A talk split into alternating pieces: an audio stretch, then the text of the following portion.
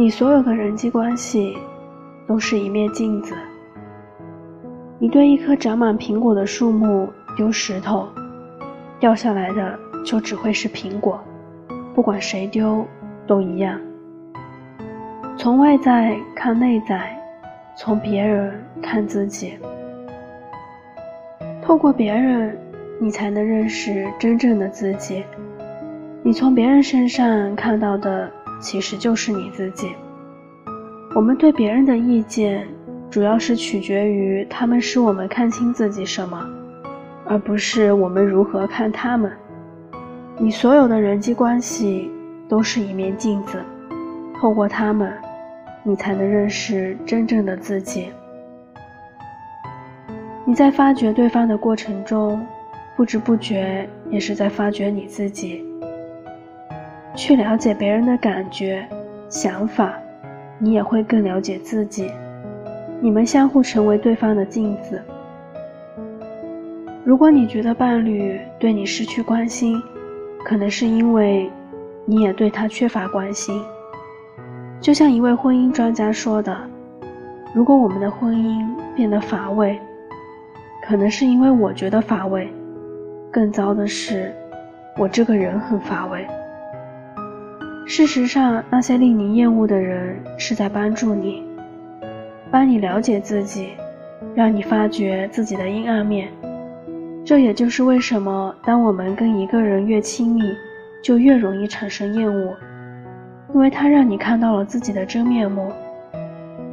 别人最惹你讨厌的地方，通常也是你最受不了自己的地方。你是什么样的人，就会认为别人是什么样的。你不能容忍他人的部分。就是不能容忍自己的部分。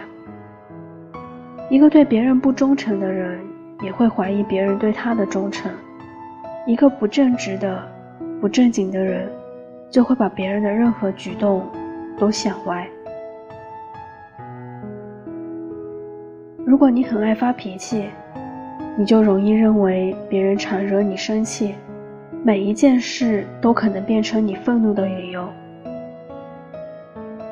并不是说每一样东西都是错的，而是你会投射，你会把隐藏在自己内在的东西投射到别人身上，你会谴责每一个人、每一件事，因为你有太多的怒气，所以即使是一点小事，也能引燃怒火。同样，别人对你说什么，也反映了他们的内心世界。当你内心走向善良时，你将停止批评别人和对别人的批评产生反弹。如果你对一棵长满苹果的树木丢石头，掉下来的就只会是苹果，不管谁丢都一样。一个真正善良的人，不管你对他怎么样，他显现出来的就只会是平和、善良。因为他就是那样的人。你的内在是什么，就会被什么样的人吸引。你对外排斥什么，对内就排斥什么。一般而言，那些我们相处愉快的人，正是反映了我们喜欢且接受的内在自我；而那些我们不喜欢的人，则反映了我们不愉快且不接受的内在自我。教双方和谐相处，不如教他们如何让自己的内心和谐，那样双方自然会和谐。教他们如何增进彼此感情，还不如教他们增进自我成长，那样彼此关系自然会成长。要如何改善关系？首先，你要深入内在，除非你内在的问题先解决，否则你不但无法改善，而且会制造更多问题。一个有控制欲的人，除非内在的空虚得到填补，否则就不可能放下别人，也难以解放自己。一个满怀怨恨的人，除非内在丰满的情绪得到疏解。否则就不可能停止怨愤。一个爱嫉妒的人，除非内在能找到自信，不再跟人比较，否则就不可能停止嫉妒。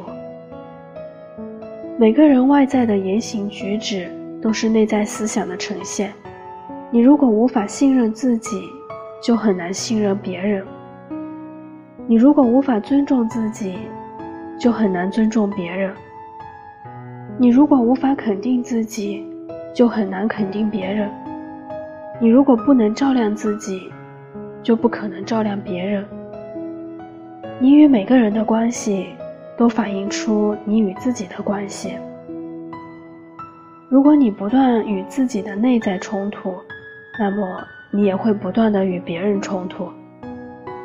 如果你自己内在的情感挣扎，那么你也会与别人的情感发生挣扎。我们在感情中所遇的问题，就是我们内在的问题。